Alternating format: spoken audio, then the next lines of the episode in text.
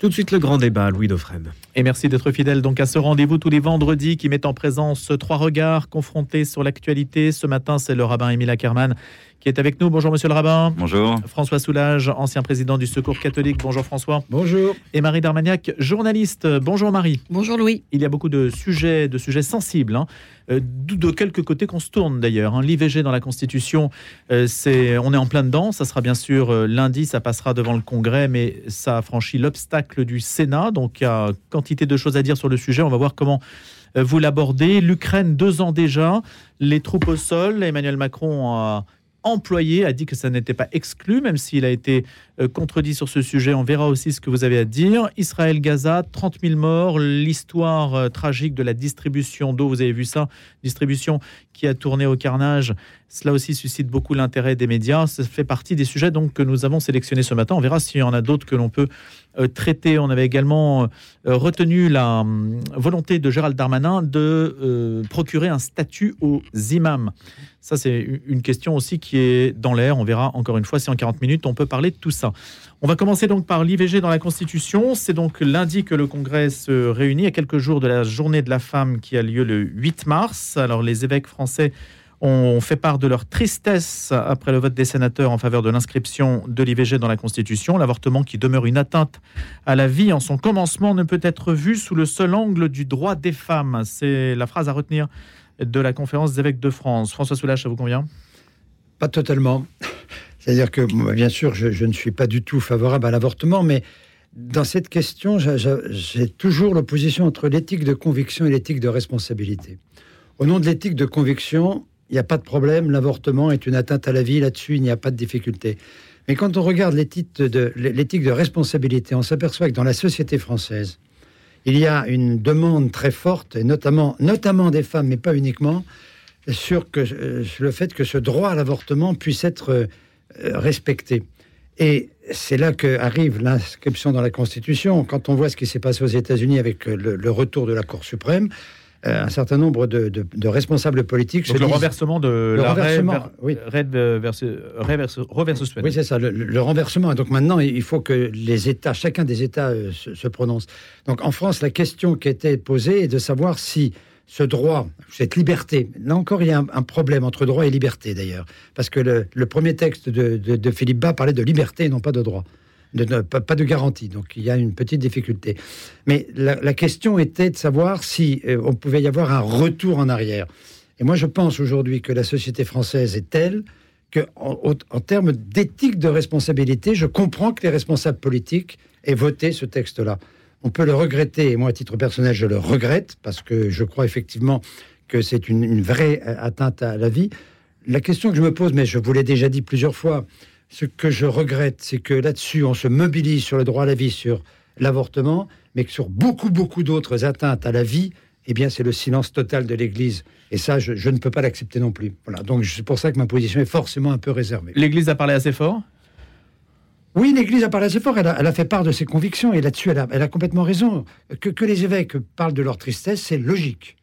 De là à pouvoir dire que c'est une mauvaise décision par rapport à l'évolution de la société française, je n'en suis pas certain. Émile Caron bah, Vous n'êtes pas sans savoir que dans le judaïsme, la position sur l'avortement, quel que soit le, courant, est quand même beaucoup plus, euh, on va dire, l'axe que la position, la position catholique, en tout cas officielle affichée. Pour, euh, beaucoup plus souple Oui, beaucoup plus souple. C'est-à-dire que pour les, juifs, un avortement n'est pas un meurtre.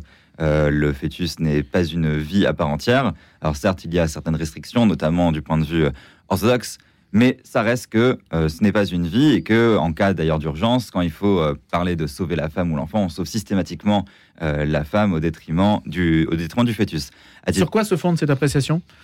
Oh, beaucoup de choses, beaucoup de le texte du, les textes du Talmud en mm. général, mais sur le fait qu'on différencie un potentiel de vie et une vie actuelle, une vie actualisée qu'il faut sauver, qu'il faut sauver absolument. À titre personnel, moi je comprends parfaitement, je me réjouis de, de ce vote. Euh, parce que je pense effectivement que la, société euh, française aujourd'hui a un devoir de protéger les femmes. Et quand on sait qu'encore aujourd'hui, euh, dans le monde, on a des 50 000, à peu près 50 000 femmes par an qui meurent d'avortements clandestins, de manière juste utilitaire, on, voit que dans les pays, dans les endroits où on interdit l'avortement, non seulement les chiffres de l'avortement ne baissent pas, mais il y a plus de femmes qui meurent. Donc on ne gagne rien à interdire l'avortement juste de manière utilitaire. Quand bien même on serait contre l'avortement à titre personnel, mieux vaut protéger les femmes et faire en sorte que les personnes puissent être accompagnées et avoir au maximum euh, le choix ou pas de garder un enfant et de développer les structures euh, qui, qui, favoriseront ce, ce choix au niveau du, droit pur, effectivement, je me réjouis que ça, a été, euh, que ça a été voté. Mais vous pensez que la loi était en danger, en fait? Je pense que de devoir la sanctuariser. Je pense que la loi n'était pas en danger en France aujourd'hui, mais que ne pas la sanctuariser, c'était comme on l'a vu aux États-Unis, euh, la mettre euh, potentiellement en danger. C'est-à-dire qu'il suffisait d'un changement de gouvernement pour que ce droit soit menacé. C'est ce que les euh, associations féministes comme le planning familial disaient. Et donc c'est pour ça qu'elles voulaient sanctuariser ce, droit au sein de la Constitution, non pas parce qu'il aurait été en danger là, maintenant, tout de suite, mais parce que ne pas le sanctuariser, c'était le mettre en potentiel danger dans le futur, surtout quand on voit la, montée de l'extrême droite aujourd'hui. Marie Darmagnac. Alors je vais être un petit peu à contre-courant par rapport à ce qu'on ce qu'on vient d'entendre. Euh, Parlez bien fort, Marie. Oui, oui. Alors, j'avoue que j'étais quand même un peu surprise que on, touche à la Constitution par rapport à une situation qui se passe quand même de l'autre côté de l'Atlantique. Je ne crois pas une seconde que l'avortement soit en danger en France. J'en veux pour preuve les, les, chiffres, puisqu'il y a euh, 200, euh, 234 300 IVG en 2022, euh, plus que les années précédentes. Euh, et en même temps, on note quand même une baisse forte de la, de la natalité 678 000 naissances en 2023 contre 820 000 en 1982. Bon, ça, c'est une chose. Ensuite, j'avoue que je, ne ferai pas cette distinction entre l'éthique de conviction et, l'éthique de, responsabilité. Je pense que euh, il y a, à partir du moment où ce droit n'est effectivement pas, pas, en danger, on n'a pas à, comment dire, à modifier la Constitution. La Constitution ne se, couche, ne se touche que d'une que d'une main, que d'une main tremblante. Et on a donné euh, par ce vote euh, c'est ce qu'a dit Stéphane Ravier d'ailleurs, et c'était assez euh, intéressant parce que il a soulevé une question que peu ont, soulevé, puisqu'il y a eu quand même des débats qui étaient très polarisés et assez, assez, binaires quand même sur le, sujet. Il a dit qu'en fait, avec cette loi, à l'occasion d'une question prioritaire de constitutionnalité, on pourrait à ce moment-là toucher euh, à élargir le, droit à l'avortement euh, en reculant les délais, etc. Et puis il y a la question extrêmement importante euh, de la. Mais ça, on peut déjà le faire sans que ce soit dans la Constitution. Oui, mais alors, mais là, là, ce sera, si vous voulez, je pense qu'on donne encore plus, une, force encore plus forte aux juges par rapport aux législateurs, et, notamment aux juges constitutionnels, comme dans la, dans la hmm. vie civile, aux juges en général. Euh, il, a parlé de, l'objection de conscience. Il y a quand même un abonnement qui a été porté par un député LR, un sénateur LR, pardon, qui s'appelle Alain Milon et qui euh, voulait quand même un peu sanctuariser pour le coup cette, euh, cette liberté et ce droit à l'objection de conscience du personnel soignant. Et cet amendement a été rejeté. les votes ont été assez, assez peu étonnants quand même. J'avoue avoir été surprise par le peu de sénateurs qui ont, qui ont voté contre cette loi. Ils ont été 50 on peut saluer le seul à gauche, c'est Jean-Baptiste Lemoine. Et puis, il y a. Euh, et, on peut aussi s'étonner de ce que les trois euh, sénateurs du Rassemblement national euh, aient voté pour l'inscription dans la, Constitution, qui, je le répète, pour moi était inutile. Et en même temps, ils ont dit être parfaitement conscients que de la part d'Emmanuel Macron, ça, avait tout l'air d'une arme de distraction massive, c'est-à-dire d'une loi un petit peu. Euh, assez cyniquement d'ailleurs, euh, faite à ce moment-là pour détourner l'attention de problèmes absolument gigantesques qui secouent la société française. Donc ils ont vu le piège et néanmoins ils y sont tombés. C'est-à-dire qu'ils auraient pu s'y opposer, estimez-vous? Ils auraient pu au moins s'abstenir pour hmm. montrer qu'ils n'étaient pas dupes de cette manœuvre. On a le sentiment que ça n'était pas finalement un enjeu pour les parlementaires, non? Ah, si, moi, je... Un peu plus une formalité. Non, non, je, non, non, non, moi je pense pas. je pense que c'est passé facilement. Oui, mais euh, d'abord, on ne touche pas à la Constitution, vous avez raison, madame, de façon euh, rapide. Donc, c'est quand même un long débat dans, la société mhm. et, la question a mûri. Moi, je pense que, et, comme euh, l'a dit notre interlocuteur tout à l'heure, avec une société qui se polarise et qui notamment tourne vers, vers de l'extrême droite, c'est vrai que les députés du Rassemblement national ont voté. mais, mais le risque de voir des changements profonds je crois que c'était important. Oui, mais justement, ça infirme précisément l'inscription dans, l'inscription dans la Constitution est aujourd'hui une garantie supplémentaire que ce droit ne sera pas remis en cause. C'est ça la question. Parce que derrière, après, euh, la durée, la durée, tout ça, c'est de la loi, c'est pas la Constitution. La Constitution dit que c'est une, liberté garantie. C'est les termes qui sont employés. Les, modalités dans lesquelles l'avortement restera praticable, ça, c'est du domaine de la loi, c'est pas du domaine de la Constitution. Et donc, précisément, comme c'est du domaine de la loi, si on n'a pas le, le, fondement même dans la Constitution, ça peut être largement remis en cause. Là, au moins, il y a le mot garantie, donc on ne pourra pas faire n'importe quoi. Et là, les juges constitutionnels veilleront à ce qu'on ne fasse pas n'importe quoi. Le fait que ce soit... Alors, il n'y a pas de débat en soi, il n'y a pas de débat sur le fond du sujet. C'est-à-dire, on ne parle pas de l'avortement, de ce qu'est l'acte de l'avortement, euh, Marie d'Armagnac. On parle uniquement de l'inscription dans la Constitution. On a l'impression que le débat, c'est vraiment mais c'est le sujet peut-être. Hein, ce n'est pas un sujet politique aujourd'hui l'avortement. Il y a eu une. Bah non, ça c'est. S'il y a bien un grand tabou qui reste dans, la politique française, c'est bien l'avortement.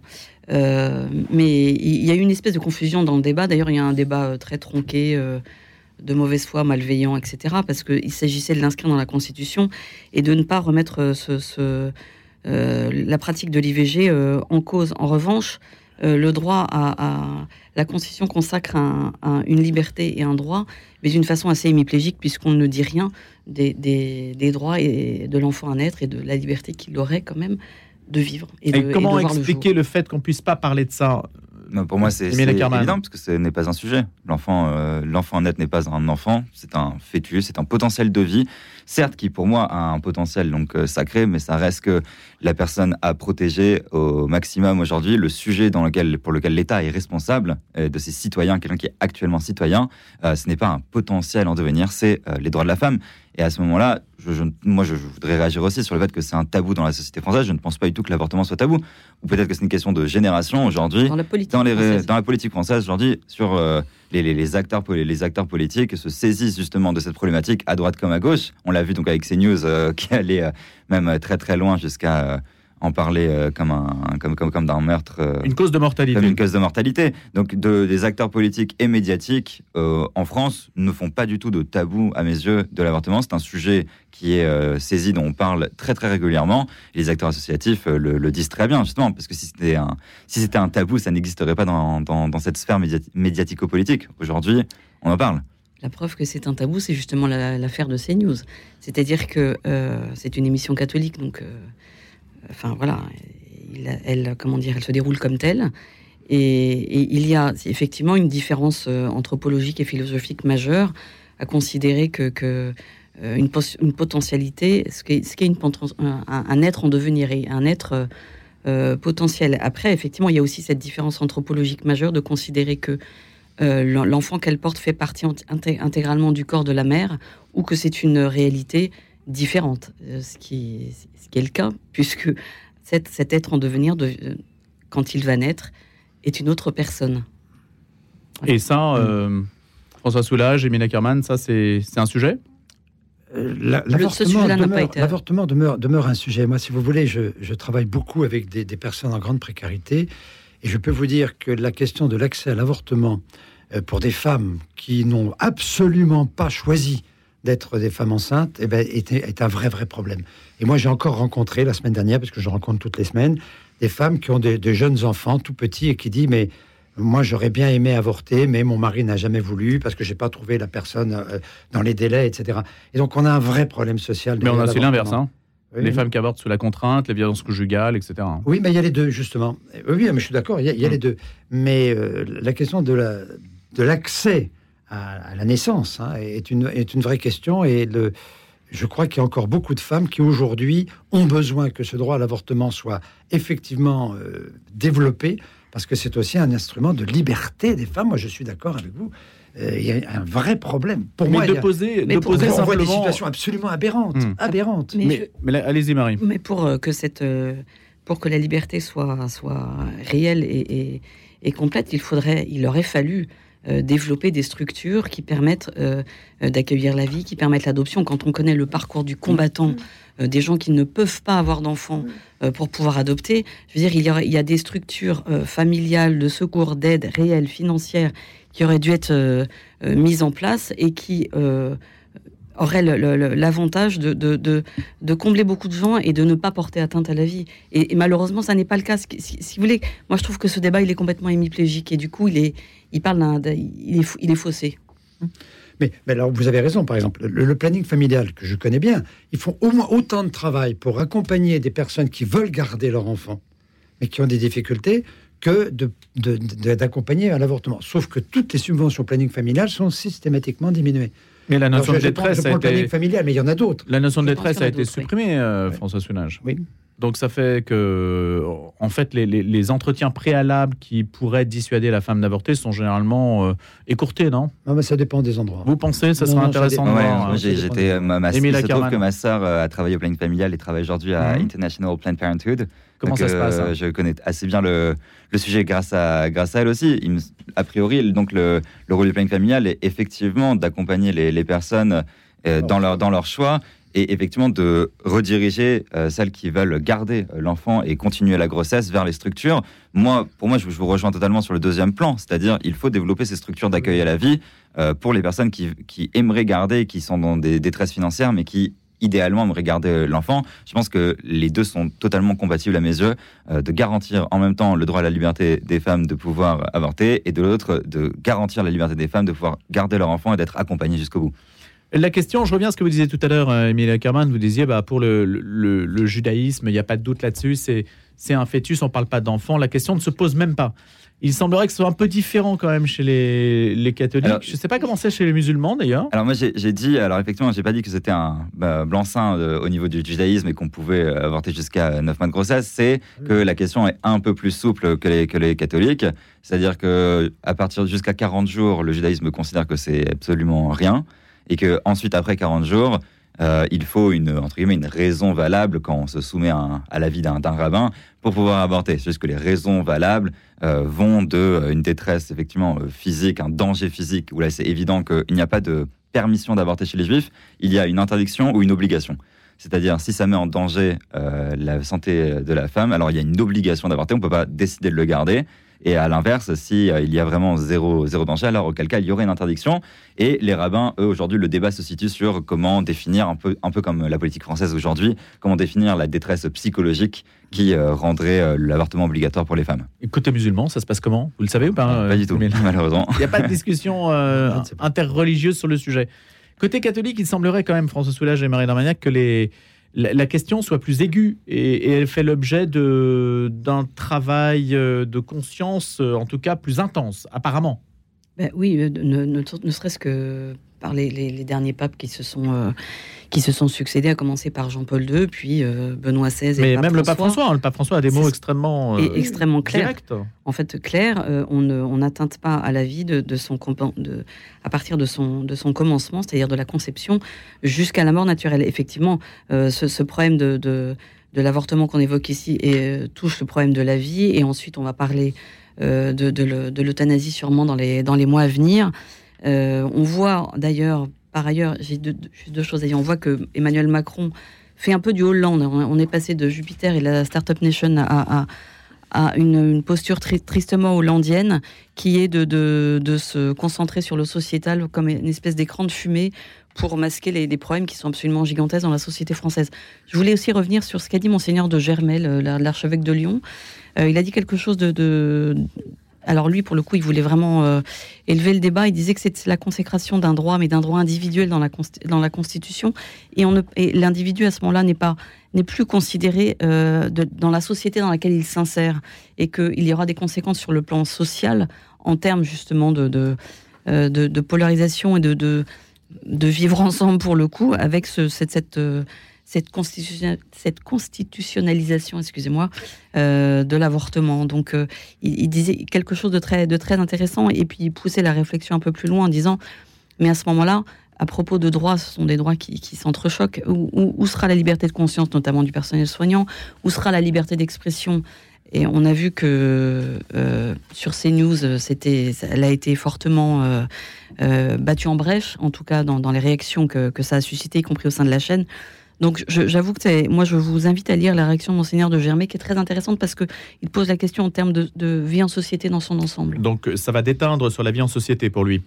François Soulage, justement. Oui, moi, je, continue à être totalement opposé à l'avortement à titre personnel. Je l'ai dit tout à l'heure, et là-dessus, euh, l'atteinte, à la vie, contrairement à notre, à, notre ami euh, juif, je, crois qu'il y a là euh, quelque chose, quelque chose de très profond. Ceci étant, et c'est pour ça que je faisais appel à l'éthique de responsabilité, je crois qu'on ne peut pas s'opposer ben, au vote euh, des représentants du peuple et à quelque chose qui, est une demande de la société. Donc il est de notre devoir aujourd'hui de se battre pour le droit à la vie, mais de se battre pour le droit à la vie avec nos armes qui sont des armes qui sont des armes éthiques. Et ça, c'est fondamental mais de ne pas l'imposer à une société, ça, ça me paraît aussi tout à fait fondamental. Reliez-vous le sujet, comme euh, l'a suggéré Marie, à, la question de la fin de vie qui va se poser? Oui, bien sûr, oui, oui, tout à fait. La question de la fin de vie se pose exactement de la même manière, et, et j'aurai la même réponse. C'est-à-dire que nous avons, nous, à nous battre sur des idées, mais nous ne pouvons pas dire que la société, tout d'un coup, dérive. La société, elle est ce qu'elle est. Elle, elle, se dérive par rapport à notre conviction. Mais la société, elle évolue. Et je crois que le, propre responsable politique, c'est d'essayer de faire en sorte que cette société, elle ne dérive pas. Et donc, il faut forcément qu'il accompagne. Il n'a pas, il peut pas faire autrement que d'accompagner une évolution de la société en mettant un certain nombre de barrières. Je me reconnais beaucoup dans votre euh, analyse, euh, dans l'idée, une idée finalement libérale et démocratique de, combat culturel et combat d'idées. je reconnais totalement le droit aux, catholiques, justement, euh, aux personnes qui, estiment que c'est une atteinte à la vie, de se battre culturellement au niveau des idées de, faire ces, lobbies pour que justement il y ait un accompagnement à la vie au maximum. C'est tout à, l'honneur des personnes pour de se battre justement au nom de leurs idéaux. Euh, mais j'étais, je suis pas très très réceptif à votre euh, à votre idée de euh, d'écran de fumée qui me semble a été évoqué plusieurs fois par, par vous. Il y a une part de ça. Je, pense qu'il y a une part de ça. Je suis, je suis pas très réceptif puisque je pense que c'est c'est des sujets qui aujourd'hui tiennent à cœur aux Français. Mmh c'est des sujets dont on parle beaucoup, et en tout cas dans ma, pour ma génération, c'est, je sais que c'est un enjeu majeur à côté des enjeux euh, écologiques. Euh, on vous en parle beaucoup, ah, oui. ah oui, beaucoup. Et en tant que, en tant que rabbin, déjà, euh, je, vois des, vous voir pour ça. des cas dans, dans, ma, dans ma communauté, et juste en tant que, que voilà, jeune de génération voilà, des 96, je, dans ma génération, c'est un sujet, c'est un sujet énorme. Donc l'écran de fumée, dont d'ailleurs vous n'avez pas, vous avez parlé d'autres enjeux majeurs, mais que vous n'avez pas évoqué, vous n'avez pas ah. nommé. Euh, mais, c'est-à-dire. On va en parler après. C'est ça, mais il faut faire, pour moi, il faut faire attention à pas tomber dans des élans euh, presque complotistes d'écran de, fumée euh, qui masqueraient quelque chose. Je pense pas que ça masque quelque chose, je pense que c'est un enjeu tout à fait majeur et qu'il est naturel de, l'évoquer aujourd'hui. C'était une réponse à l'actualité américaine, en tout cas. C'était pas forcément dans le inscrit dans, la, dans la logique même du Bien sûr, mais nous sommes dans un monde, voilà, nous sommes dans une société totalement mondialisée où les choses qui arrivent du côté de l'Atlantique aujourd'hui peuvent arriver très très loin, aussi vite que les séries Netflix. Et donc, je pense que c'était pas du tout hors de propos. Marie Darmaniac, un dernier point juste avant les infos. Oui, absolument. Euh, à, propos de, de, ce que vous disiez sur l'évolution de la société et le rôle du politique qui doit suivre euh, euh, l'évolution de la société, moi je, verrais ça plutôt comme quelqu'un qui doit avoir une vision, une vision pour le bien commun de la société. Et dans ce bien commun rentre évidemment la défense du, du plus faible, c'est-à-dire l'enfant dans le sein de sa mère, le vieillard, l'handicapé, etc. Et là, il y a un enjeu pour le bien commun, estimez-vous. Oui. Marie Darmagnac, Émile Ackermann, François Soulage. On va se quitter quelques instants pour les infos. C'est Simon Tatro qui va nous rejoindre dans quelques instants. Puis on parlera juste après de l'Ukraine. Deux ans après, Vladimir Poutine s'est exprimé, a parlé de menaces nucléaires réelles. Ce que vous en pensez. Et puis Israël, Gaza, c'est aussi l'un des sujets que nous avons indexé à ce grand débat. À tout de suite.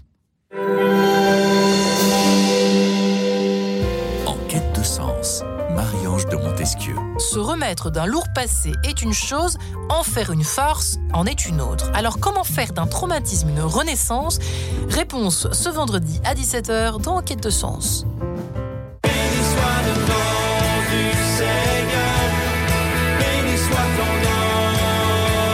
Vendredi 1er mars, premier vendredi du mois, grande veillée de carême à l'église Saint-Sulpice. Profitant de ce grand rendez-vous pour prier pour la paix dans le monde et préparer nos cœurs aux fêtes pascales. 18h45, messe suivie de l'adoration et de la procession du Saint-Sacrement. Renseignements 01 45 03 17 60. Le chœur Piacer Canto, dirigé par Henri Didot, revient ce printemps avec la grand-messe en nuit de Mozart. Trois concerts accompagnés par l'Académie symphonique de Paris, avec un événement exceptionnel le 15 mars à l'église Saint-Sulpice, où 160 choristes interpréteront cette grande œuvre. Le 19 mars, Piacer Canto se produira à l'église Saint-Germain-des-Prés et le 4 avril à Sainte-Honorée-des-Laux. Réservation sur le site piacercanto.org pour ces concerts donnés au profit de trois associations. Vous écoutez le grand débat en ce vendredi 1er mars. Euh, sachez que l'actualité continue. Une seconde demi-heure d'information. Si vous prenez l'antenne un instant, réservé à grosso modo deux sujets la guerre en Ukraine et Israël-Gaza. Avec François Soulage, Marie Darmagnac et Émile Ackermann. Tous les trois réunis donc jusqu'à 8h30. À 8h30, vous avez rendez-vous avec l'actualité internationale. C'est le journal de la rédaction française de Radio Vatican. Et puis à 9h, ce sera notre partenariat avec le réseau de radio RCF à partir de 9h. Et puis, euh, vous retrouverez du reportage avec Thierry Georges, mais je vous en dirai un petit peu plus plus tard. D'abord Simon pour les infos de 8h. Action coup de poing, près d'une semaine après le début du Salon de l'agriculture. Des membres de la coordination rurale sont depuis tôt ce matin sur les Champs-Élysées à Paris, sur la plus belle avenue du monde. Des bottes de foin sont mises au sol à proximité de l'Arc de Triomphe. La coordination rurale prend symboliquement et pacifiquement l'étoile, écrit le syndicat sur les réseaux sociaux. Dans une autre publication, la coordination rurale dit converger vers Paris. Emmanuel Macron a dit tôt ce matin sa profonde indignation face aux images qui nous parviennent de Gaza où des civils ont été pris pour cible par des soldats israéliens. Le président de la République exprime sa plus ferme réprobation envers ces tirs et demande la vérité, la justice et le respect du droit international. Ce jeudi, des tirs israéliens sur une foule affamée et une vaste bousculade pendant une distribution d'aide ont fait plus de 110 morts selon le Hamas. Dans la soirée, le Quai d'Orsay a qualifié les tirs d'injustifiables. Depuis le début de la guerre à Gaza, plus de 25 000 femmes et enfants palestiniens ont été tués, comme l'estime le chef du Pentagone, les services de renseignement américains. Il s'agit de la première estimation indépendante, alors que les chiffres partagés sont le plus souvent issus du ministère de la Santé palestinien contrôlé par le Hamas. Le ministère de la Santé du Hamas a annoncé plus tôt ce jeudi que plus de 30 000 personnes ont été tuées dans les opérations militaires israéliennes à Gaza depuis le début de la guerre. Ce seuil est atteint alors que les pays médiateurs, États-Unis, Égypte et Qatar, s'efforcent d'obtenir une trêve dans les combats avant le début du ramadan qui commence le soir du 10 ou le 11 mars. Emmanuel Macron a affirmé hier que chacun de ses mots sur l'Ukraine était pesé et mesuré après ses propos sur l'envoi potentiel de troupes au sol dans le pays qui lui ont valu une fin de non-recevoir de ses principaux alliés et une riposte cinglante de Vladimir Poutine.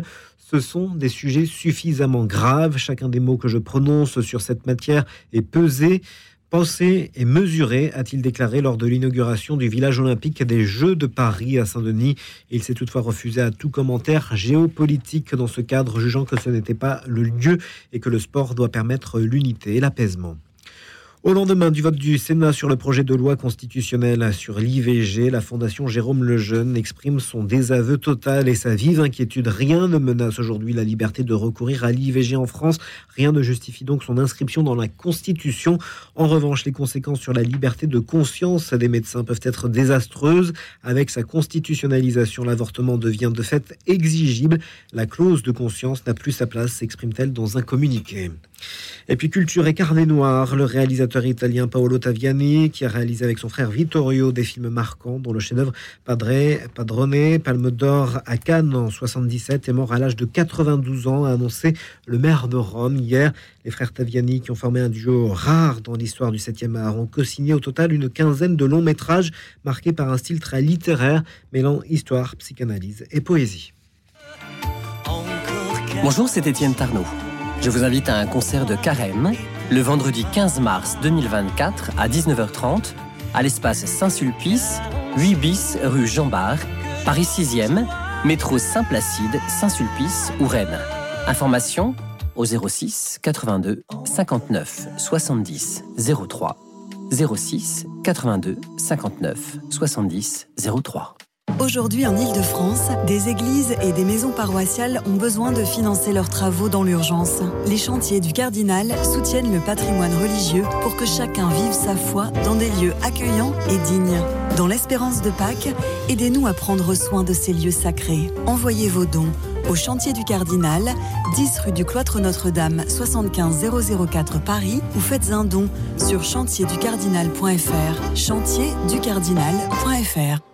À l'approche du week-end, apprendre à bien s'occuper de son jardin par des méthodes qui prennent soin de la planète et de ses jardiniers, c'est ce que vous propose Melchior Gormand.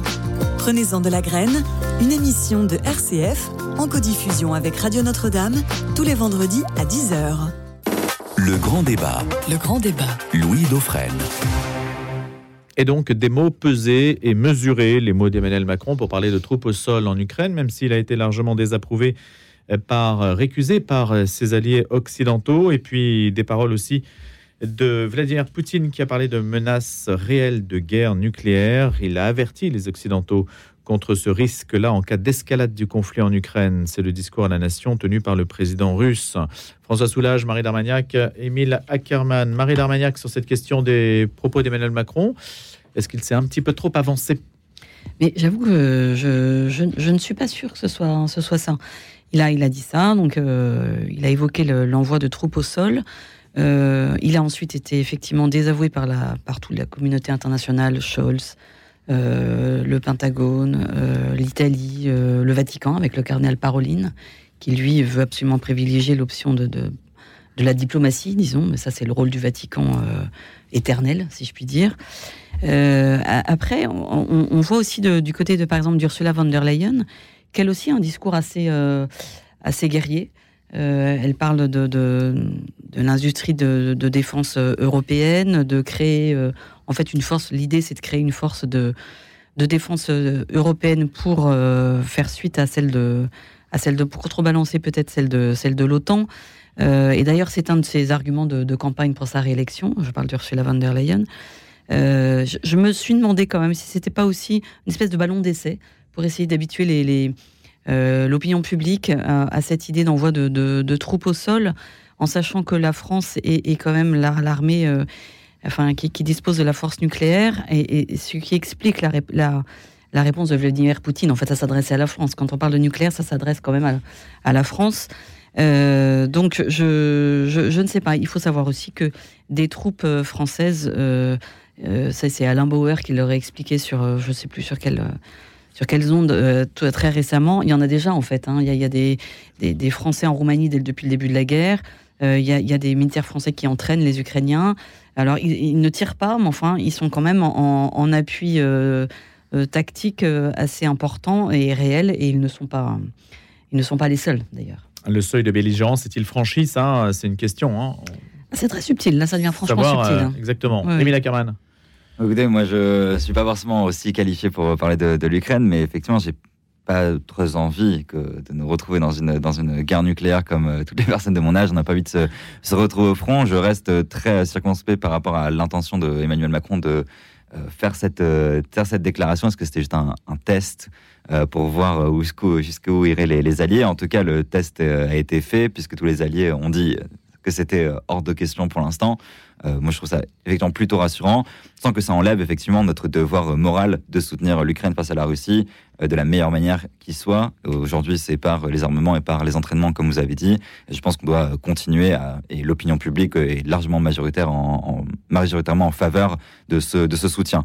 Euh, est-ce que ce serait pas problématique justement de, de poser la question d'envoyer des troupes, puisque ça pourrait euh, faire basculer l'opinion publique euh, vers une d'une autre de l'autre côté, ce dont euh, personne n'a envie aujourd'hui. Maintenant, ça serait aller jusqu'au bout de la logique du soutien. Oui, mais le, le, président de la France a avant tout aussi une responsabilité envers ses citoyens français, de protection des citoyens français. Et donc voilà, il faut, c'est un fin équilibre subtil de, en même temps, devoir moral de protéger l'Ukraine qui est envahie euh, par un dictateur sanguinaire et en même temps de protéger ses citoyens français qui n'ont pas envie de se retrouver au milieu d'une guerre nucléaire. François Soulage. je, pense que le, président, en disant cela, d'abord, rappelons qu'il l'a fait sans prévenir ses alliés. Donc, moi, je pense que c'est plus une réaction pour montrer combien la situation nécessite probablement de, changer de, format, parce que la situation est grave, et que donc euh, le fait de dire on va envoyer des troupes, c'est me montrer que la situation devient encore plus grave que ce qu'on imaginait et qu'il va falloir trouver des, des solutions plus, plus fortes. Je, ne suis pas certain que ce soit la volonté absolue d'envoyer des troupes, mais je pense hmm. que c'est plutôt de dire il faut qu'on passe à un stade supérieur. Il y a là un vrai danger. Poutine est un vrai. Enfin, n'oublions pas qu'il a dit aujourd'hui qu'il fallait qu'on batte Poutine. C'est quand même un gros changement par rapport à il y a deux ans. Non, je crois que l'erreur qu'il a commise, c'est de le faire sans prévenir ses alliés, moyennant quoi les alliés disent mais qu'est-ce que c'est que ce truc? Et réagissent. je ne crois pas que ce soit une décision, dire on va y aller forcément un jour, c'est de dire il va falloir qu'un jour on pose cette question.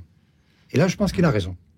Parce qu'on ne peut pas aujourd'hui considérer que l'issue diplomatique en l'état actuel euh, va, va, résoudre. L'issue diplomatique, c'est que le Donbass restera euh, russe, que la Crimée restera russe, que probablement les Russes profiteront d'un affaiblissement de l'Ukraine pour gagner encore du terrain.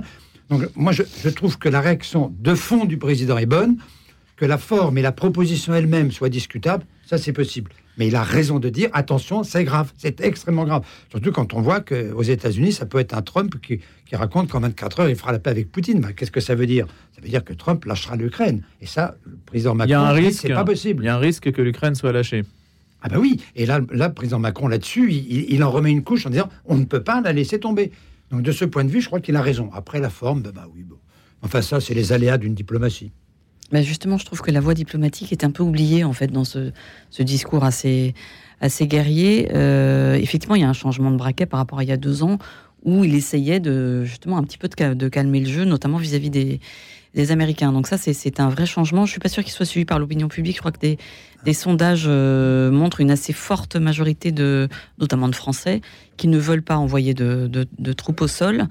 Euh, Gabriel Attal qui dit l'Ukraine est au cœur de l'Europe. Non, l'Ukraine est aux confins de l'Europe. Il faut quand même aussi, c'est la géographie de base. On peut pas raconter n'importe quoi non plus, surtout quand on est, euh, surtout quand on est premier ministre. Donc je pense que euh, est-ce qu'il a été désavoué, est-ce qu'il a été surpris? Il n'a pas, il n'a pas construit. En plus, c'était un peu curieux parce qu'il a, il a, Emmanuel Macron a eu cette sortie juste après une, conférence sur l'Ukraine. Donc euh, c'est une espèce d'erreur. Enfin, c'est assez incohérent en fait. C'est assez assez curieux comme. Euh, il y a quelques hésitations. Après, juste une dernière chose. Euh, je pense que sur l'opinion publique et lassée, l'opinion publique européenne est quand même aussi engluée dans des dans des problèmes euh, personnels. Alors je peux les énoncer puisque voilà, effectivement, l'inflation, le, coût de la vie la, difficulté de vivre quand même pour beaucoup de familles euh, qui passent de classe moyenne à, classe pauvre. Quand même, on est quand même dans un, grand bouleversement euh, socio-économique de la société française et européenne. C'est la même chose un peu en Italie que je, connais un petit peu. Euh, il y a effectivement l'insécurité, une immigration dont la, crise migratoire reprend les proportions de celle de 2015. Donc il y a énormément de, problèmes à gérer en interne, en France et en Europe. et puis on voit aussi l'aide, les milliards quand même qui ont été euh, donnés en aide à, l'Ukraine. Euh, on, a vu dans les couloirs du salon de l'agriculture des agriculteurs qui intervenaient en disant euh, à Emmanuel Macron, mais tous les milliards que vous donnez est pour nous, en sachant, juste c'est une petite incise sur le problème agricole, que les céréales ukrainiennes, qui sont massives quand même, l'importation est massive, sont exemptées de droits de douane. Euh, alors, il y a quand même un conflit entre l'intérêt national et, purement européen dans chacun des pays, parce que les protestations sont dans tous les pays, et, l'intérêt supranational. Il y a un vrai conflit quand même euh, interne à cet énorme conflit. Il y en a plusieurs. Voilà. François Soulage là-dessus précisément, et puis peut-être je, je, suis assez d'accord avec ce qui vient d'être dit. Euh, il n'aurait pas fallu que le président euh, prenne cette position. simplement, j'essaie de, comprendre pourquoi. Précisément parce que c'était à la sortie d'une réunion où il a dû probablement avoir le sentiment que les choses n'avançaient pas. Et donc, je pense qu'il a voulu bousculer, que ce ne soit pas habile, je suis d'accord avec vous. Euh, mais j'essaie de comprendre pourquoi il a fait cette, cette erreur. Voilà. Mais Marie dit que c'est moins une priorité que d'autres priorités. Euh, le, conflit, armé aujourd'hui serait dans une impasse. Et, parce qu'on a, on a un Poutine qui est capable de faire tout et n'importe quoi.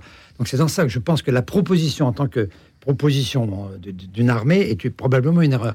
Mais, mais je l'explique par le fait qu'il faut qu'on fasse quelque chose et qu'on ne peut pas laisser l'Ukraine se laisser manger actuellement comme elle est en train de, de le faire, ou en tout cas de risque de le faire, par la Russie, parce que là, il y a un danger majeur pour les démocraties. Est-ce que vous craignez que les, budgets qui seront dévolus à l'armement, s'il faut muscler l'appareil militaire, est-ce que ça se fera au détriment d'autres postes, hein, l'éducation, le social Ah ben aujourd'hui, inévitablement, ça ah ben, on Pourra pas faire, on pourra pas faire autrement.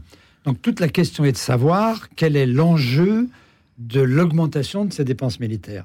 Et la France ne pourra pas le faire toute seule. C'est là où là où est l'erreur. Le, le président, il peut pas avancer tout seul il faut qu'il y ait au minimum un consensus de l'ensemble des alliés. Sinon, ça n'a pas de sens. Or là, en, prenant cette décision sans, en parler, il crée une vraie difficulté.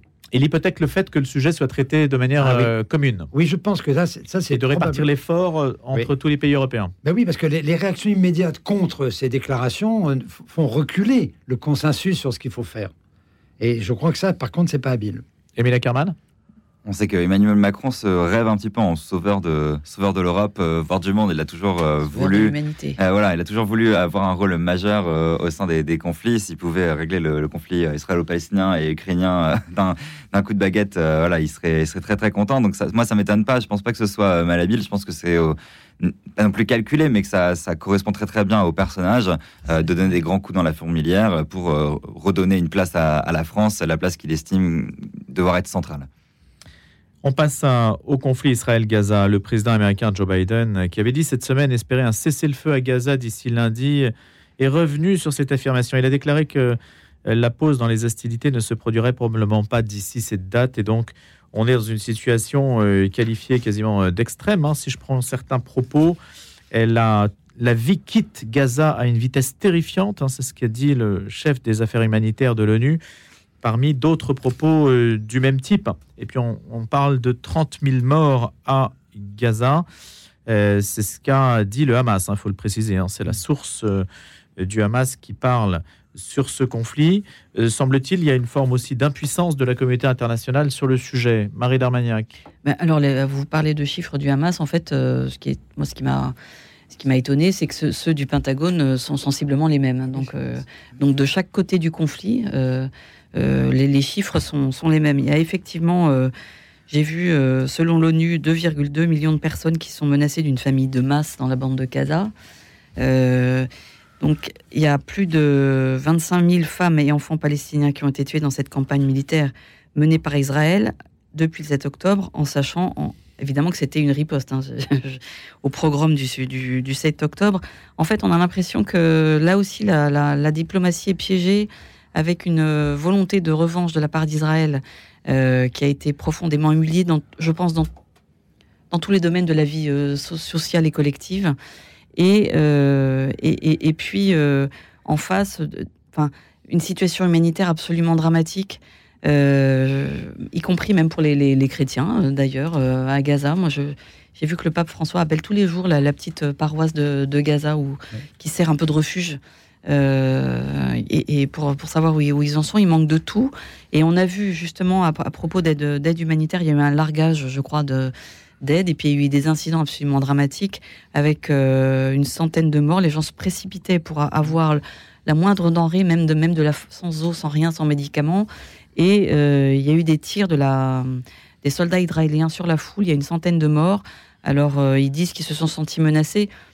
En tout état de cause, quand même, euh, c'est un conflit qui est en train de dégénérer. On ne sait pas exactement où va Benjamin Netanyahou. En fait, le problème, c'est ça. Même s'il reste limité, il y a des élections en, Iran, c'est un grand enjeu, mais ça reste aujourd'hui limité au territoire qui est concerné.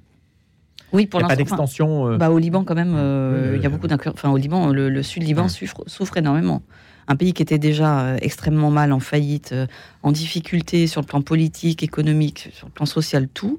Euh, on se surajoute une, une guerre euh, au sud Liban qui, qui a vocation à s'étendre. Il y a eu des frappes sur Beyrouth. Donc, euh, Émile Ackermann. Oui, il faut, faut rappeler effectivement que pareil, les frappes sur le Liban sont aussi des, des ripostes par rapport à des, des tirs et des attaques du, du Hezbollah. Malheureusement, c'est très très dur aujourd'hui de s'exprimer avec nuance sur, euh, sur ce sujet, euh, sans tomber dans une empathie sélective, sans tomber dans une forme de hiérarchisation euh, des vies. Quand bien même les chiffres du Hamas seraient à diviser par deux ou par trois, ça reste une catastrophe humanitaire sans, sans nom. Et euh, je pense qu'il faut vraiment prendre un moment pour euh, se rendre compte de, de ce que c'est la perte de, de toutes ces vies, de toutes ces vies civiles innocentes. Euh, Quand bien même on prendrait les, les chiffres de, de l'armée israélienne qui parlent de, euh, il me semble, 12 000 euh, combattants euh, tués, euh, ça reste une bonne moitié. Côté Hamas. hein. côté Hamas, effectivement, ça reste une, une bonne moitié de, civils. Et quand même, on pourrait voir que au, au niveau du ratio de frappe, de bombardement, ça reste un ratio qui est euh, euh, qui, qui de- de- entre les, les frappes de bombardement et les, les- les morts civiles, ça reste un ratio qui est euh, un ratio normal dans les guerres. Ça n'empêche pas que euh, c'est- ça reste une C'est-à-dire quoi un ratio normal dans les guerres? C'est-à-dire que dans les guerres, on- pour avoir une bombe larguée un, un mort civil, c'est absolu, c'est c'est rien, c'est rien du tout entre guillemets par rapport à d'autres guerres qu'on a pu voir. Hmm. De l'autre côté, ça n'empêche qu'une mort est une mort et qui est une mort civile en tout cas est à, totalement à déplorer. Je ne pleurerai pas en aucun cas les, morts du, Hamas, qui pour moi voilà sont, des, sont des personnes qui ont, sont allées trouver leur leur, leur, destin le 7 octobre. Par contre, toutes les morts civiles, effectivement, c'est un vrai désastre. Je ne comprends pas euh, où Benjamin Netanyahu veut aller. Et aujourd'hui, on voit que l'objectif de la guerre qui était d'éradiquer le Hamas a changé, puisque les communications officielles d'Israël euh, n'estiment plus aujourd'hui pouvoir être en euh, capacité d'éradiquer totalement le Hamas. On sait que les dirigeants du Hamas essayent d'ailleurs même maintenant de fuir vers, vers Rafah. On a vu qu'à l'intérieur même de la, de la société palestinienne à Gaza, il y a eu des formes de mini-émeutes quand euh, les personnes ont vu les noms des dirigeants du Hamas sur les, euh, les listes des personnes qui devaient fuir euh, vers Rafah. Donc même à l'intérieur de la société palestinienne, on, on, assiste à un changement de personnes qui se rendent compte que le Hamas n'a pas amené quelque chose de positif à Gaza, sans que ça veuille dire pour autant qu'il tombe dans les bras des, Israéliens. mais je pense que ce qu'on est aujourd'hui en droit d'espérer, c'est un cessez-le-feu, c'est le retour des otages et surtout un changement de gouvernance totale du point de vue euh, du côté israélien comme du côté euh, palestinien. Et j'espère que de là émergera, que au moins des décombres émergera euh, les, camps, les camps de la paix, émergeront les camps de la paix. Il n'y a que ça qu'on peut se permettre avec le, fait de, pleurer, bien sûr, les, morts civiles. Que souhaitez-vous que devienne la bande de Gaza, en fait, idéalement? Si on peut parler d'idéal. idéalement, je pense que si, si la guerre doit au moins servir à quelque chose pour que toutes les morts ne soient pas des morts euh, en vain des, deux côtés, euh, c'est bien que de, paver euh, la voie vers, vers la paix et que Gaza devienne aussi un, proto. État, état, palestinien, un État qui devra être démilitarisé, qui devra offrir une garantie de sécurité à Israël, bien sûr, mais on ne peut pas. Israël n'a pas d'intérêt du tout à reprendre la bande de Gaza dont il s'était séparé en 2005, et les Palestiniens n'accepteront pas de vivre sous le, joug militaire, encore une fois, euh, et d'être des citoyens de, de, seconde, de seconde zone. Donc il faut une gouvernance palestinienne, des acteurs de la paix, des personnes à qui on peut travailler. Il faut tourner la page. Mmh. Du Hamas. La question, c'est évidemment qui, qui C'est toute la question. François Soulage. Moi, ce que je constate aujourd'hui, c'est que tous les morts côté palestinien ne font que renforcer l'aura que le Hamas peut avoir, et, et probablement n'avait pas d'ailleurs au démarrage, parce que l'action terroriste du Hamas, c'est probablement pas du tout la population de Gaza, c'est un, un, groupe particulier. Et donc, aujourd'hui, je crains qu'on renforce le Hamas en faisant ce qui est, ce qui est aujourd'hui ce, désastre humanitaire. Moi, il me semble que la seule solution aujourd'hui, c'est d'une part imposer un cessez-le-feu et d'autre part, bien entendu, la libération des otages, pour qu'il y ait une discussion qui puisse s'ouvrir. Mais, euh, la poursuite de l'action militaire, elle, ne fera que renforcer.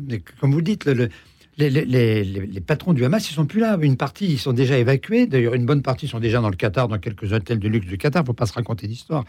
Ils sont tout aussi pourris que l'autorité palestinienne, hein, de, ce point de vue. Et donc, on renforce une image du Hamas qui ne débouchera sur rien. C'est ça que je n'arrive pas à comprendre. Et, donc, obliger le Hamas à faire la libération des otages en échange d'un cessez-le-feu, ça permettrait probablement d'ouvrir un dialogue.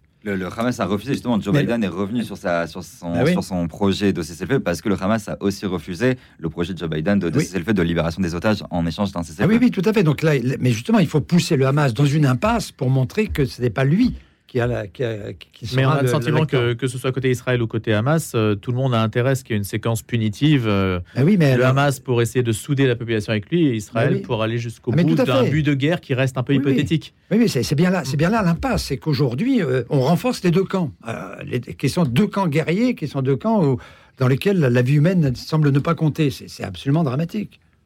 Marie Darmaniac Non, moi, j'ai rien à, rien à rajouter. Effectivement, je, je, pense qu'il faut que le gouvernement israélien change. Ah oui. Euh, et, je j'ai vu qu'il y avait y a quand même eu aussi des manifestations des Israéliens contre Netanyahou. Donc, euh, je, euh, là, il y a une vraie situation interne à, régler, à régler en Israël.